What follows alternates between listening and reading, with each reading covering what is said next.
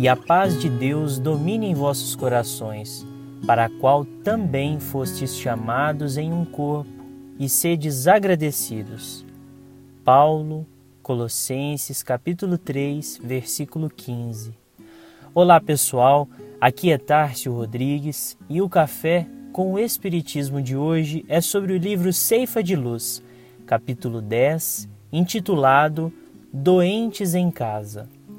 Psicografia de Francisco Cândido Xavier, onde Emmanuel vai comentar sobre o versículo de Paulo lido no começo deste episódio, dizendo: Se abordasses agora o plano espiritual, para lá da morte física, e aí encontrasses criaturas queridas em dificuldade, que farias?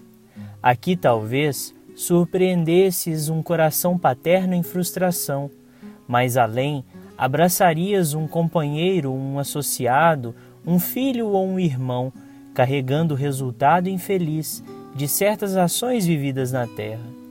Que comportamento adotarias se as leis divinas te outorgassem livre passaporte para as esferas superiores, facultando-te, porém, a possibilidade de permanecer com seres inesquecíveis em tarefas de amor.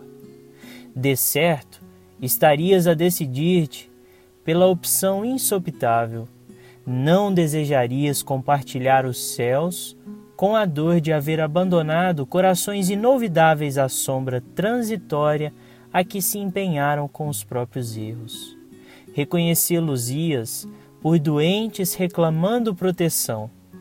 Demorar-te-ias junto deles na prestação do auxílio necessário. Aqui fazemos uma pausa na leitura para considerarmos a extensão das reflexões de Emmanuel.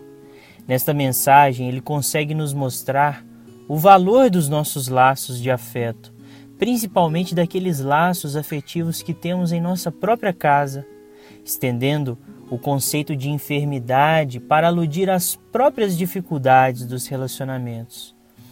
É certo que muitos de nós têm dentro de casa aquele parente pelo qual temos dificuldades de conversar e de conviver, e até mesmo quem nos afinamos pode em determinadas circunstâncias se apresentar de difícil convivência.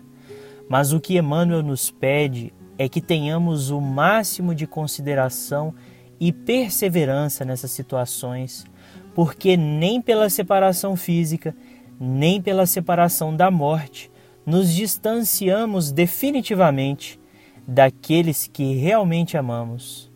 E aqui nós não fazemos nenhum tipo de apologia contra o divórcio, por exemplo, ou contra as separações que se apresentem necessárias para cessar qualquer tipo de violência que aconteça, mas nos reportamos aos relacionamentos em que as dificuldades podem de fato ser superadas.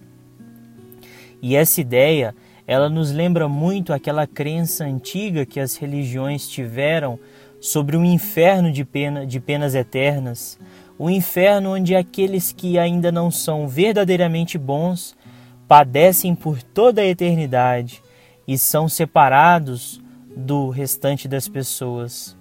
Como isso poderia acontecer? Como nós ficaríamos felizes num paraíso de coisas boas se quem amamos ainda permanece distante. É por isso que o Espiritismo vem combater essa ideia do inferno de penas eternas.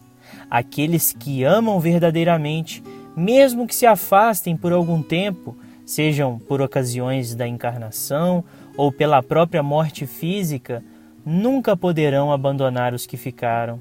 Sempre estaremos ligados pelos laços que construirmos com os afetos de nossa alma, e o dever que não cumprimos hoje com eles será adiado indefinidamente até que sigamos todos juntos no bom caminho e na eternidade.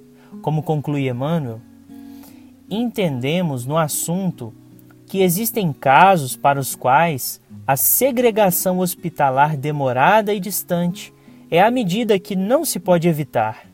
Mas se tens contigo alguém a quem ames a erguer-se por teste permanente de compreensão e paciência no instituto doméstico, não afastes esse alguém do clima afetivo em que te encontres, sob o pretexto de acerenar a família ou beneficiá-la.